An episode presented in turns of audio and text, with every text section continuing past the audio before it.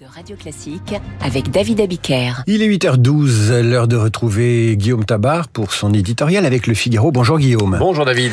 Alors la baya est désormais interdite à l'école, mais l'uniforme, je le mets entre guillemets, cet uniforme pourrait être expérimenté par les établissements qui le souhaitent. On a comme l'impression que cette rentrée scolaire est devenue une question vestimentaire. Oui, et d'ailleurs les opposants à cette décision ou à ces ouvertures euh, reprochent à Gabriel Attal d'aborder cette rentrée par le petit bout de la lorgnette, ou plutôt avec les grosses trompettes de la démagogie. Bon, mais d'abord, réduire cette rentrée à cela, c'est de mauvaise foi, car le nouveau ministre de l'Éducation a quand même placé en tête de ses priorités l'acquisition des savoirs fondamentaux, et le paquet sera mis également sur la lutte contre le harcèlement, autre fléau grave à l'école. Ensuite, non, la question du vêtement n'est pas une question marginal.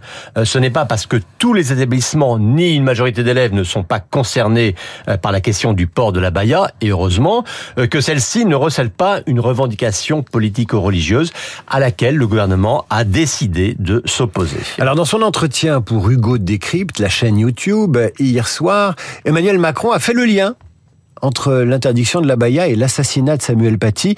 Indignation immédiate qui s'est exprimée sur les réseaux sociaux.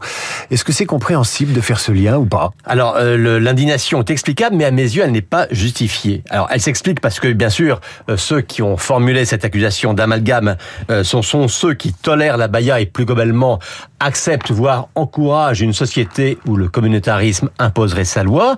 Non, ce qu'a voulu dire Emmanuel Macron, ce n'est évidemment pas que ceux qui portent une abaya seraient des criminels en puissance, mais qu'il y a bel et bien une menace islamiste qui se sert de l'école comme porte d'entrée et que si la République voulait combattre cette véritable guerre qui lui est faite, eh bien, il fallait commencer par être clair et ferme, ce sont les mots du président, face à tous ces signaux qui sont un début de provocation. Alors revenons à l'autre sujet, celui de l'uniforme à l'école. C'est un vrai euh, serpent de mer. En quoi résonne-t-il avec la question de la baya ah, C'est vrai qu'on est en grande partie sur une toute autre thématique. L'uniforme, hein, vous l'avez rappelé, c'est un débat ancien et qui n'est pas né avec l'apparition du voile, de la baya ou de tout autre vêtement religieux.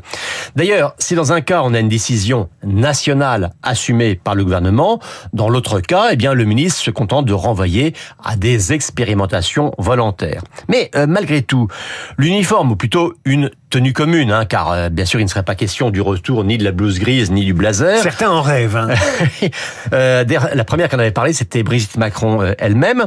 ce retour d'une tenue commune peut être un signe qu'à l'école, on ne met pas en scène ces différences. Ce serait donc valoriser une appartenance commune, soit l'exact inverse d'un communautarisme dont l'abaya est l'expression.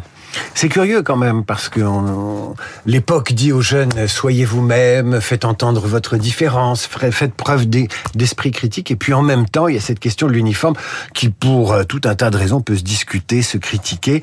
On va peut-être y revenir avec notre prochain invité Guillaume. Je vous le présente. L'invité de cette matinale sur Radio Classique est professeur d'anglais depuis 12 ans. Il est suivi sur Instagram, TikTok et Twitter par des centaines de milliers d'abonnés, notamment pas mal, euh, pas mal d'enseignants. Il publie l'ex plus beau métier du monde chez Flammarion et il a décidé de quitter l'enseignement. Il va nous dire